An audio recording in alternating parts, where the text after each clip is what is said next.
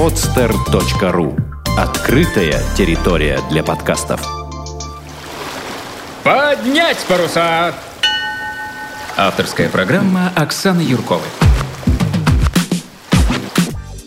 Добрый день, любители паруса. Вы слушаете программу «Поднять паруса» на poster.ru и его ведущую Оксану Юркову. Мы говорим о доступном парусе.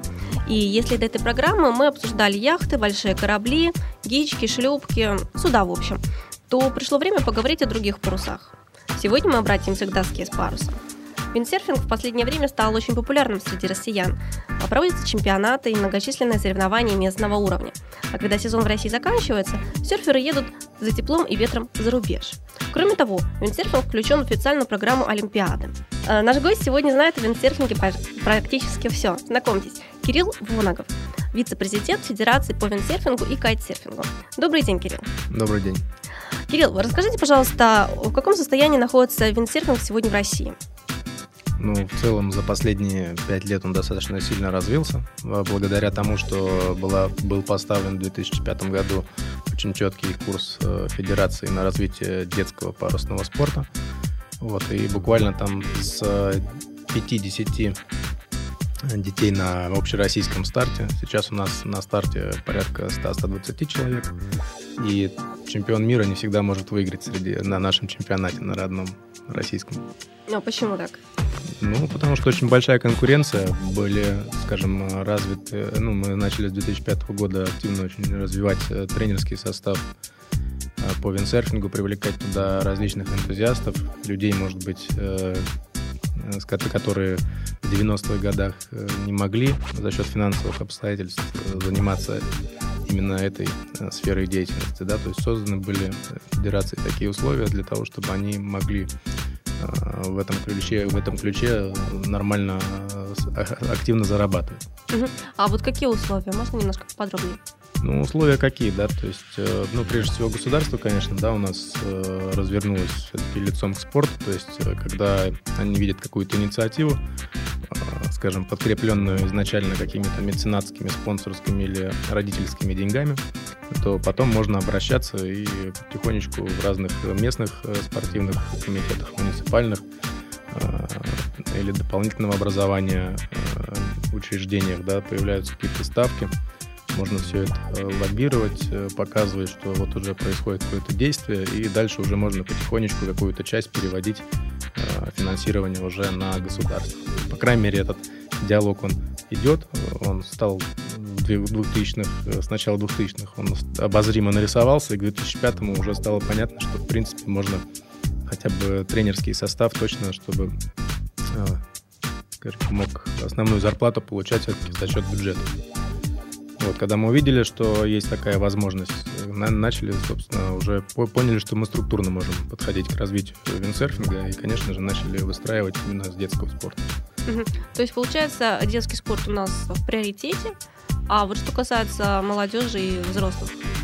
Ну, молодежь и взрослые, они традиционно в виндсерфинге достаточно сильно были представлены, потому что все люди, выезжающие так или иначе на курорт, там, чер, Черного моря, там, Кургады, ну, любые пляжные вещи, да, там всегда есть серф-станции, это достаточно активные коммерческие, коммерчески успешные проекты. То есть, да, там нету, скажем, большого места для инвестора, нет большого места для какого-то э, потока денег, который будет работать под процент. Но если человек хочет этим заниматься, да, то это очень хороший такой доморощенный маленький бизнес для того, чтобы окупать э, свою жизнь. Многие люди, э, фанатеющие пляжным видом спорта, а виндсерфинг, он не только парусный, он еще и он еще и является таким, ну, пропагандирует пляжную культуру, вот. Э, те люди, которые на стыке вот этого находят свое какое-то счастье, вот, открывали серф-станции еще в 90-х годах. И россияне были в том числе. Был Олег Остриков, монстр в Хургаде, открыл свою школу. Вот. И это тоже способствовало какому-то развитию. Плюс э, в Санкт-Петербурге у нас э, производство досок в 93 году началось спортселлинг технология фирма вот, э, тоже она как-то про пропагандировали, э, пропагандировала эти, э, этот вид спорта.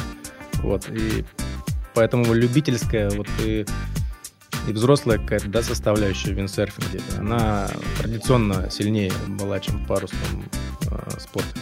Угу. А вот э, сейчас в Санкт-Петербурге у нас а, насколько динамично это все развивается? Благодаря чему, опять же? Ну, в Санкт-Петербурге у нас э, развива- развивалось всегда динамично, потому что, в принципе, в Зеленогорске еще э, 80-е даже годы, да, там э, еще во времена Советского Союза э, были базы в Зеленогорске парусные, там очень активно виндсерфинг развивался, потому что как так получилось, что в 90-е и 80-е годы было очень много термического ветра вот, в Зеленогорске за счет разницы температуры между водой и нагревающейся быстрее сушей.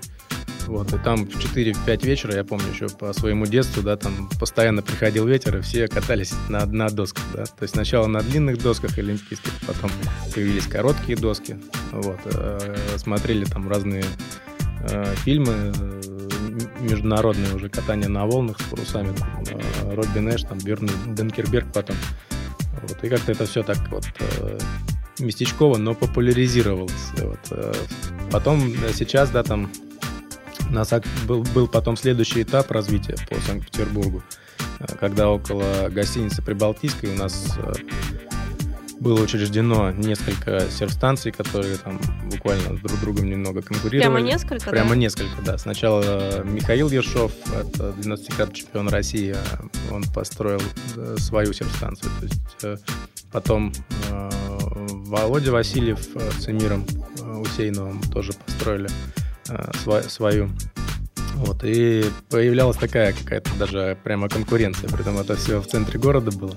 Там еще не было намыва, который сейчас является новым пассажирским э, терминалом. Вот. И какие вот сейчас а, я посмотрела в интернете, интернет мне показал всего лишь три станции, да, да. причем а, последняя открылась а, в Стрельне буквально вот а, летом этого года.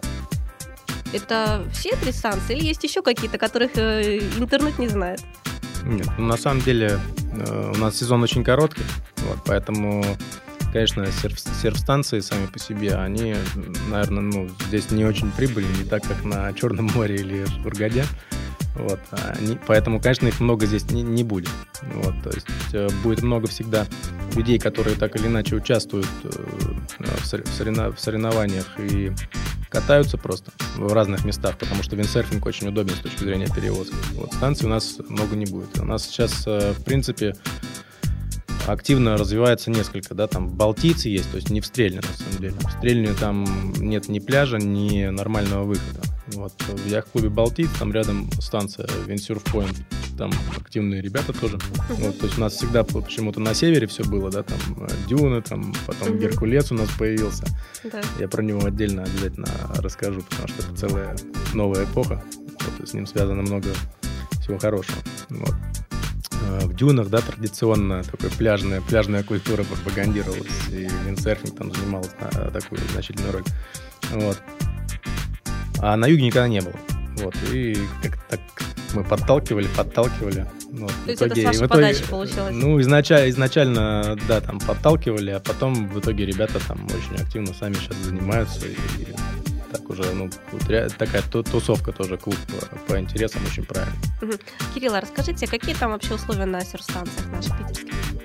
А вы имеете в виду с точки зрения С точки зрения, нет, с точки зрения человека, который туда вот пришел позаниматься, да, покататься, какие там есть условия? Ну, в принципе, и про деньги тоже можете сказать. Ну, условия какие, да? То есть традиционно на серф-станции есть несколько услуг. Э, это э, это непосредственно хранение оборудования, да, для того, чтобы можно было не большую часть времени ездить с доской на крыше, чтобы тебе не нужно было парковаться постоянно на стоянке. Вот, если ты понимаешь, что ты катаешься большую часть времени так или иначе около какого-то клуба, где ты вечером увидишь таких же, как и ты, вот, то, в принципе, хранишься. Да? Дальше обучение, вот, и прокат. То есть везде там по, в разном формате происходит.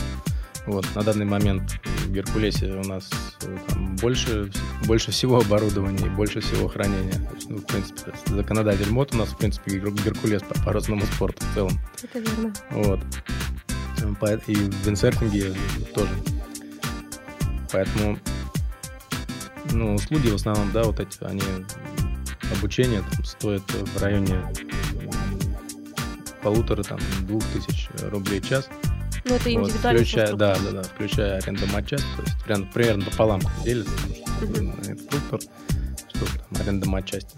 Вот, хранение там, порядка 200-300 э, э, долларов в сезон, сезон получается. То есть, ну, на месяц там получается полторы, там, две тысячи. То есть, по сути, там, ну, это на электричество, на всякие коммунальные услуги. Ну да, то есть, получается достаточно бюджетненько, если ну, так. Если ну, да, уметь да. уже кататься, получается, в принципе, ну, совершенно бюджетно, да, не учитывая, наверное, стоимости самой матчасти. Ну, да, в матчасти можно безгранично покупать постоянно совершенствоваться. Ну вот вы а, а, сказали про Геркулес, вот, и, видимо, очень хотите рассказать нам, да, что там такого замечательного. Вот, э, будьте любезны, Кирилл. Не, ну, в Геркулесе, прежде всего, замечательно началось с самого начала, потому что там понятная структура собственности, там есть э, люди, которые являются собственниками, также активно занимаются парусным спортом. То есть там нет никакого двусмыслия и двупонимания по этому вопросу. Вот, поэтому очень удобно. Всегда все люди, которые туда попадают из общественного какого-то русла, да, и сразу же понимают, какие могут быть для них условия там, существования там, или какого-то побочного бизнеса, связанного с, э, с обслуживанием там, катеров или там, с какими-то коммерческими другими услугами. Да? Угу. Вот. Понятно, где начинается общественная деятельность, и где, начи... где, и где кончается общественная деятельность, где начинается коммерция. Да? То есть очень прозрачные достаточно отношения. Вот. И вот именно за счет того, что за счет позиции владельцев и, э, и одновременно идеологов да, этого места, там, Владимира Любомирова и Виктора Лося, вот, благодаря э, благодаря их позиции получается, что там очень благодатная почва для, для любых э, начинаний, как общественных, так и коммерческих, связанных э, с развитием парусного спорта. То есть там цель чет, чет, четкая, да, чтобы у нас в Санкт-Петербурге через некоторое время было хотя бы в Геркулесе больше количества яхт э, с мачтой, с парусами, mm-hmm. вот, нежели чем просто моторок, мото- моторок. моторок, да. Ну вот э, с виндсерфингом, на... какие там, собственно, есть условия там для для людей, которые хотят там заниматься, да, то есть какие группы там, э, со скольки лет вообще туда могут приходить дети для того, чтобы заняться вот этим видом паруса? Ну, на самом деле в парусный спорт детей в Геркулесе, да, если он как устраивается, да, там детей все-таки берем чуть-чуть пораньше э, в Академию парусного спорта вот, учрежденную при uh-huh. общественной организации Яхт-клуб Санкт-Петербурга, которая располагается, собственно, в Геркулесе. Вот. Э, они на оптимиста идут дети с 6-7 лет, вот, а на виндсерфинг, ну, скажем, мы рекомендуем идти с 9. То есть, э, когда они все-таки немножко какое-то получили, получили первое базовое парусное образование, они уже начинают понимать, откуда дует ветер. Mm-hmm. Вот, и э, дальше они просто свои антропометрические способности могут уже использовать для виндсерфинга. Потому что в виндсерфинге физических усилий координации нужно ну, на порядок больше. Угу. Вот. То есть, получается, сразу прийти, встать на доску с парусом, это как-то не очень хорошо. Ну, то есть ну, нужно сначала просто... Не, не очень постадийно, то есть можно и с виндсерфинга сразу начинать, да, то есть, но это единица. То есть э, все-таки правильнее всего, если полноценно заниматься детским спортом, то правильнее там, на, на год-два э, всех детишек сажать на оптимист, на международный э, базовый парусный класс. Uh-huh. Вот. А дальше уже смотреть по тому, как человек развивается, и координируется, да, там, либо он в виндсерфинг может идти, либо дальше в парусе продолжать, либо может вообще там э, в кайт. Но в кайт я там рекомендовал бы все-таки еще постарше, когда уже набирает э, хотя бы 45 килограмм uh-huh. вес. То есть это на самом деле уже 14-15 лет, потому что до этого момента это очень ну, травмоопасно и тяжело с точки зрения подхода, инструктора, тренера. Очень большая ответственность. А вот что касается виндсерфинга, насколько это безопасный вид спорта? Или все равно вот э, нету безопасных видов спорта у нас? Ну, я, честно говоря, не знаю, там опасный, безопасный, да, я играю, например, по воскресеньям в футбол, да, у меня постоянно что-то ломается, вывихивается, ну, так, по мелочи, да, но четко чувствую каждую секунду, что могло быть хуже. На виндсерфинге таких ситуаций, даже когда делаешь э, сальто там с волны или э, там волны там 4-5 метров, и там с нее едешь, и тоже там ищешь какие-то моменты, как правильно выйти на берег в итоге. В виндсерфинге почему-то вот э, нет такого ощущения, что вот сейчас все поломается. Вот, то есть э, там травмы, они очень редкие на самом деле. Особенно они, они провоцируются в основном просто неправильным подходом к разминке, вот, к разогреву, потому что это все занятия на воде и суставы, да, особенно те, которые выходят за гидрокостюм, то есть там э, кисть, э, стопа, вот там все связочки, они нужно разогревать обязательно. Вот. Если их разогревать, то это на 90% снижает вот эти мелкие травмы, надоедающие потом всю жизнь. Угу. А вообще вот расскажите, как проходит обучение виндсерфингу? То есть, ну, буквально кратко, но чтобы слушатели понимали, э, что их там ждет. Если вот они придут, что их там будет ждать. Ну, э, для взрослых, да, очень все просто. А, приходишь, есть, э, как правило, базовые двух-трехчасовые курсы на разных серстанциях. Используется, как правило, мель. То есть во всех вот у нас э, станциях, которые в Питере есть сейчас, вот мы говорим про три, допустим, хотя бы, которые точно у нас обозначены, mm-hmm. вот, э, там везде есть мель. Вот. Единственное, там в дюнах ну, немножко при западном ветру волна появляется, то есть может менее удобно там. Как правило, берется на, на мель, ведется человек, да, там обучается, чтобы можно было рядом инструктору находиться, непосредственно что-то показывать. Вот. Э, потом э, дальше можно ну, параллельно теорию обучать, обучать, немножко так на примерах рассказывать. Вот, но чтобы человек сразу в руках это все чувствовал. Потому что просто так теорию ему в голову очень сложно. Вбивать не вобьется. Вот. Э, дальше инструктор иногда бывает, в зависимости от того, насколько человек себя ведет в критических ситуациях, он либо встает на вторую доску рядом и показывает своим примером, либо дальше продолжает плавно и медленно на одной доске, с, э, находясь на мели, э, обучать человека. Вот. Э, моментов и стадий, да, там, как дальше обучиться, очень много. Вот. Но базово, да, там за 2-3 часа любой человек точно поедет. То есть он будет понимать, куда он едет, куда он наклонил, наклонил парус и почему там доска развернулась. То есть он сможет из точки А вернуться обратно в эту точку А. Угу. Вот, понятно, что не при всех э, волновых и ветровых условиях, но его просто, в принципе, при ненадлежащих условиях на воду не выпустят, по крайней мере, ну, на тех станциях, про которые мы говорим точно. Угу. Вот. В виндсерфинге э, для детей э, там, соответственно, существует детская секция. Э, там все более плавно. То есть там, как правило, если говорить по Геркулесу, да, то у нас э, есть несколько тренеров с э, профильным образованием парусным, также участвующих в соревнованиях. Вот они там либо. Э, также еще, как правило, состоят на ставках э, либо там, в ШВСМ, либо в каких-то муниципальных спортивных э, школах. И также инструктора, те, которые занимаются со взрослыми на начальной стадии, да, там, как правило, вот индивидуально, там, на берегу, там, первые шаги ребенка, да, они тоже помогают им развивать, чтобы чтобы по отношению к тренеру ребенок сразу себя чувствовал как к наставнику, а не как к тому человеку, который его обслуживает как-то в данный момент. Mm-hmm. Тренер это логика, да, там любого детского спорта, она такая, что очень правильно соблюсти вот эту грань, чтобы ребенок четко понял именно вот э, момент, что тренер это такой наставник, а не нянька. Вот. Поэтому мы, например, разделяем. То есть, благо, что у нас есть э, какая-то маленькая коммерческая составляющая в этом, которая там помогает окупать э, наши затраты. Вот, э, и инструктора, соответственно, летом есть, которые могут тренера разгрузить вот на эти какие-то первичные функции няньки. Вот. Угу.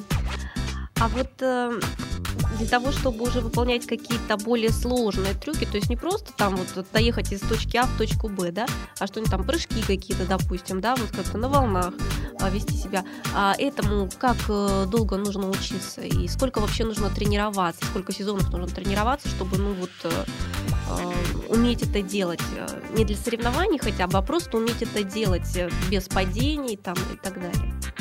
Ну, я могу сказать, что по своему опыту, да, чем дальше я занимаюсь, чем больше я хочу прыгать, тем больше я падаю, потому что я больше пробую нового, я намного проще встаю за счет паруса, да, мне не нужно ничего особо тянуть, все всегда за счет ветра происходит. Я уже его использую, поэтому да, боязнь пада, упасть, ну, вообще не показатель, да. Вот. Важно, что человек, э, важна стадийность обучения, да, и важно э, именно э, постоянно уделять э, время парусному, парусу, особенно когда есть ветер. Вот. Я знаю люд, примеры людей, которые за год учились там делать различные трюки сальто, приходя вообще полностью с нуля. Вот. Ну, имеется в виду за сезон. За, вот се- за, вот, за сезон, вот да. за три месяца. Да, да, да, да, за сезон, там, за, за, за три месяца даже у нас есть э, такие лю- лю- люди. Вот, но, как правило, конечно же, люди работают, вот, и им достаточно тяжело э, выкатать весь ветер, который есть. Вот. Mm-hmm. Ну и ветер есть не всегда, поэтому вот эта вот стыковка своего личного времени с наличием ветра в зависимости от, от этого э, случается какой-то результат. То есть те, которые готовы э, поставить приоритеты там, на первый, там, на второй сезон э, летний в пользу виндсерфинга, нежели активной летней работы, у них результат растет очень быстро. Вот. Если люди пытаются там один-два раза в неделю позаниматься, это ну, очень мало. Вот. То есть нужно желательно... То есть оптимально сколько нужно заниматься? И сколько часов в день? Сколько в неделю дней и часов в день? Сколько?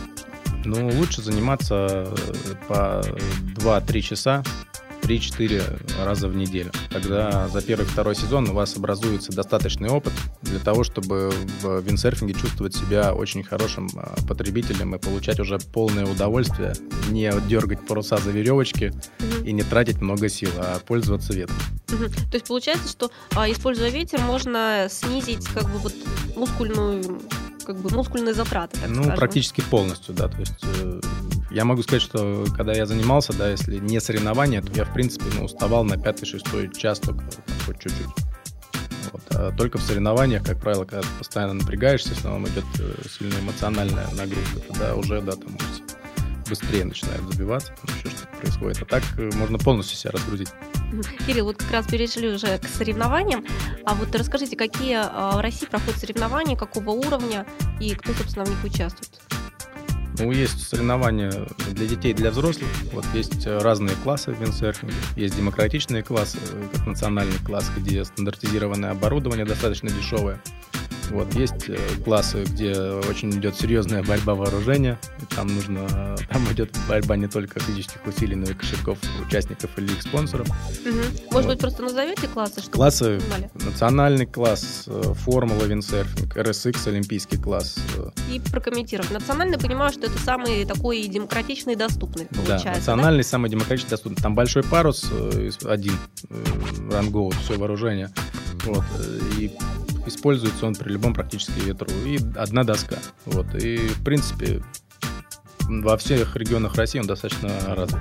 Кто хочет гоняться, тот легко в этот клад заходит, но единственное, что нужно получить, конечно, базовые навыки какие-то. Вот. Формула это более широкая доска с более большими парусами, как правило. Вот, э, там все это более, более легкое, вот, э, более передовые технологии, длиннее плавники, то есть все, все больше. Вот. Э, и независимо от ветра берут все равно больше. Вот. Mm-hmm. Также и там, там же тоже есть гонки с лавировкой. Вот, э, как в национальном классе, так и в формуле.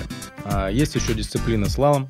То есть это не класс, а дисциплина именно, да? Uh-huh. А, это гонки вдоль ветра с скоростными курсами, с поворотами просто. Вот там тоже идет полноценная борьба матчасти. Вот в классе RSX олимпийском там сама по себе доска, это, ну, скажем, она сделана таким образом, чтобы быть универсальной, особенно для, слабого, для слабых ветровых условий. Но любая универсальность подразумевает за собой какие-то минусы. Вот. Э, здесь минусы такие, что это все намного тяжелее, просто оборудование весит. Вот. Э, больше разных всяких примочек, и стоит оно намного дороже, поскольку оно монополизировано. Вот. То есть это тоже э, класс монотип. Вот. Но поскольку олимпийский, то дорого. Вот. Есть также дисциплина вейв-катание по волнам. Она у нас, ну, скажем, можно, ну, мы ее не проводим в России как таковую, потому что очень сложно поймать условия. То есть нужно месяц ждать волны в каком-то ну, месте. Волны у нас не да, такие волн большие. Нет, да, поэтому у нас, э, скажем, из показательно-зрелищных дисциплин развивается больше фристайл. Различные элементы за счет ветра, за счет доски, ну и на гладкой воде, ну, при любом состоянии волны можно делать. Вот, ветер у нас бывает часто. Угу. Кирилл, вот вы выступаете в качестве судьи на соревнованиях. В качестве судьи я, как правило, не выступаю. Выступаете, и просто в интернете написано, что вы являлись судьей, матчевым судьей, нет? Нет, не, не являлся. Просто, ну, скажем, не все журналисты разбираются, в отличие там организатор, там судья, там или участник, да, то есть, ну, если между участником и организатором, э, и организаторским и судейским корпусом они быстро находят отличия, ага. то дальше М- там между им, организатором да, дальше и... им тяжелее, да, то же самое, что, например, э, для многих людей там кайт включили в парусный спорт, да, там говорят. На самом деле там кайт включили в олимпийскую программу. Это, ну, принципиально разные вещи, да, то есть вот то же самое, я судья, да, я не судья, я, как правило, организую соревнования. Организатор. Да. Но, тем не менее, вы же все равно можете сказать, а, какая динамика сейчас наблюдается у нас а, среди спортсменов российских. Среди спортсменов, конечно, могу сказать. Вот. Ну, то, Расскажите. ну, дина- динамика хорошая достаточно. Опять же, сейчас у нас, э, пер- ну, если продолжать разговор про детский спорт, да, что мы с него начали, сейчас появились первые результаты. Есть активный международный результат. У нас в 2010 году был чемпион мира.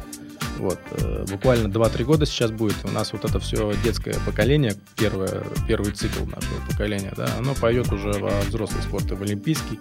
И сейчас оно уже активно дополняет взрослые классы, и формулу, и национальный класс, Мгм. и слалом. То есть мы видим на первых ролях уже вот этих вот детей, которые по системным технологиям уже были, э, разви- развивались в новой атмосфере, в, нов- в новых школах.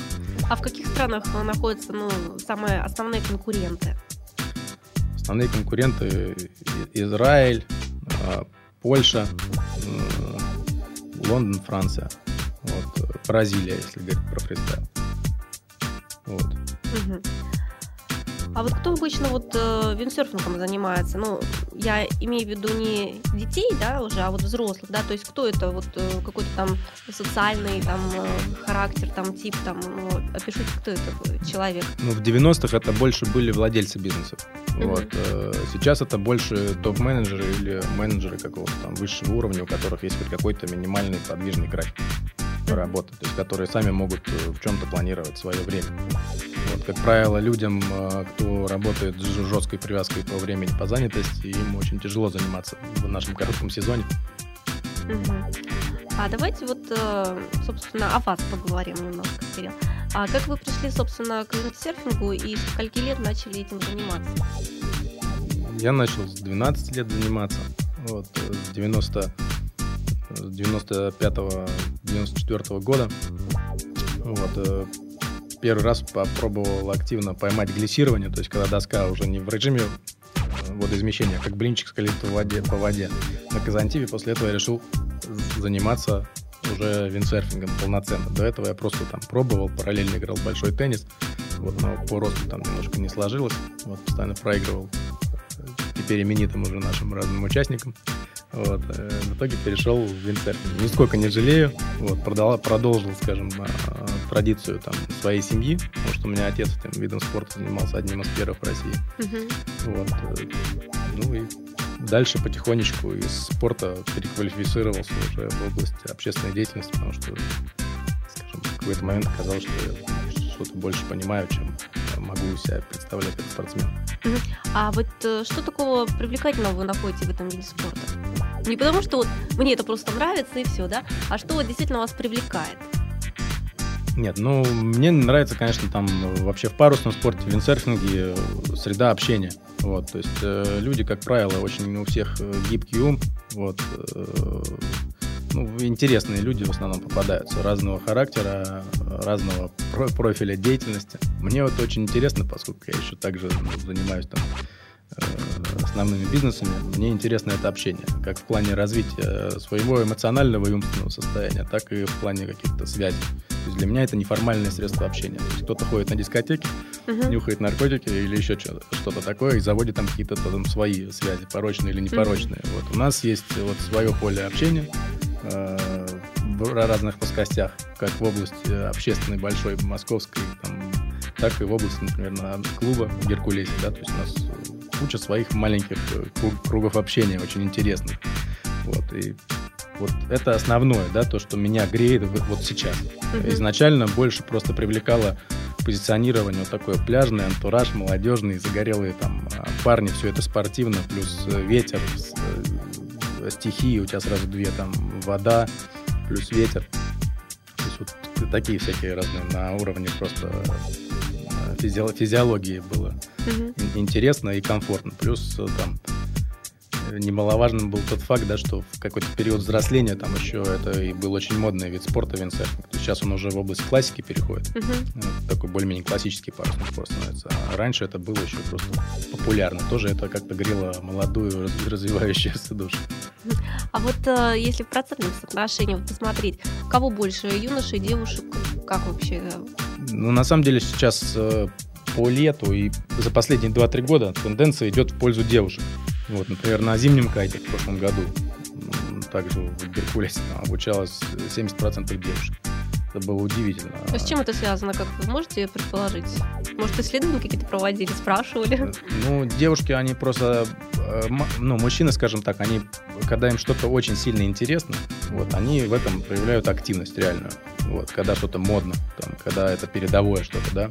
Вот, как только виндсерфинг э, или там кайт э, переходит в класси- классические виды спорта, Мгм. там и серф-станции превращаются, грубо говоря, как фитнес-зал только на воде, вот. Тут сразу же появляется такое активное потребление. И девушки, как правило, потребляют более активно такие вот э, фитнес-культуры интересные, да, разные вспомогательные, чем мужчины. Потому Мгм. что мужчины не могут на это обратить внимание э, как на... Ну, им проще сходить в фитнес-клуб, да, Мгм. вот, а, например, зимой там покататься на снегоходе, летом там на квадроцикле или еще на чем-то, где там какую-то надо еще с техникой повозиться, там еще Мгм. что-то. Мгм. А виндсерфинг, он уже немножко не моден так, да? И вот они уже это не так видят, как в 90-х, скажем. Вот, поэтому сейчас больше в итоге приходят девушки. То есть вот какие-то такие тенденции. Да, интересно очень. А вот если начать заниматься виндсерфингом, то лучше начинать в России или где-нибудь вот э, на пляже, в какой-нибудь экзотической или не очень стране, допустим? Где лучше, как вообще вы считаете? Ну, я бы, конечно, рекомендовал просто зимой максимально выезжать постоянно, там, ну, хотя бы 2-3 раза там э, съездить, э, покататься на серф-станцию, там, первый раз в Египет, там, проще, быстрее и туда лететь быстро. Мгм. Вот. На арабов можно не обращать внимания, вот, э, потому что на серф-станциях, на российских, да, там, а, как правило, все обслуживающий персонал весь русский Мгм. в большинстве своем. Вот. Потом можно во Вьетнам съездить, вот, можно из таких близких мест, да, там можно на Канары. Ну. Вьетнам я бы не сказала, что самое близкое место. Ну, не самое наверное. близкое, там просто, просто там, ну, есть какая-то... Для центральной части да. России, вот, Там- ну вот для северо-запада Москвы. Ну да, да, да. То есть там а, Владивосток, Новосибирск, там Вьетнам достаточно быстро тоже улететь. мгм. Вот. И уже летом приходить на серф-станции. Понятно, что за неделю там две отдыха, ты не научишься полноценно кататься, но ты пройдешь вот первые навыки, первые навыки Мгм. в более, там, скажем, красивых условиях. А здесь ты уже этим будешь заниматься уже для себя физи- фи- физически, да. И Мгм. ты уже будешь, у тебя первый первый опыт будет очень по- позитивным и солнечным. В виндсерфинге э, вот в Питере, да, не всегда солнечно. Вообще в России не всегда солнечно, поэтому э, может вот не стоит растягивать долго первое удовольствие. Мгм. Вот. Можно зимой прямо начинать где-нибудь в другом месте, да, там. Ну, просто там, попробовать, ну, да? буквально там 4-5 дней посвятить этому полноценно, да, что ты уже пришел летом, и, и и тебе уже в любом случае ты знаешь, что это. Ага. Вот, и тебе немножко инструктор направил, и ты уже можешь просто брать там в прокат оборудование, просто кататься и потихонечку становиться любителем либо профессионалом. Сертификаты какие-то необходимы для того, чтобы, ну, повышать свой уровень или участвовать в соревнованиях без сертификатов, допустим, где-то не принимают? Или нет такого? Ну, в виндсерфинге такого нет. Хорошо. Кирилл, спасибо большое. А, нашим гостем сегодня был вице-президент Федерации по виндсерфингу и кайтсерфингу Кирилл Воногов. Мы говорили о виндсерфинге. Вы слушали подкаст «Поднять паруса» на podster.ru и его ведущую Оксану Юркову. Попутного вам ветра! Сделано на podster.ru Скачать другие выпуски подкаста вы можете на podster.ru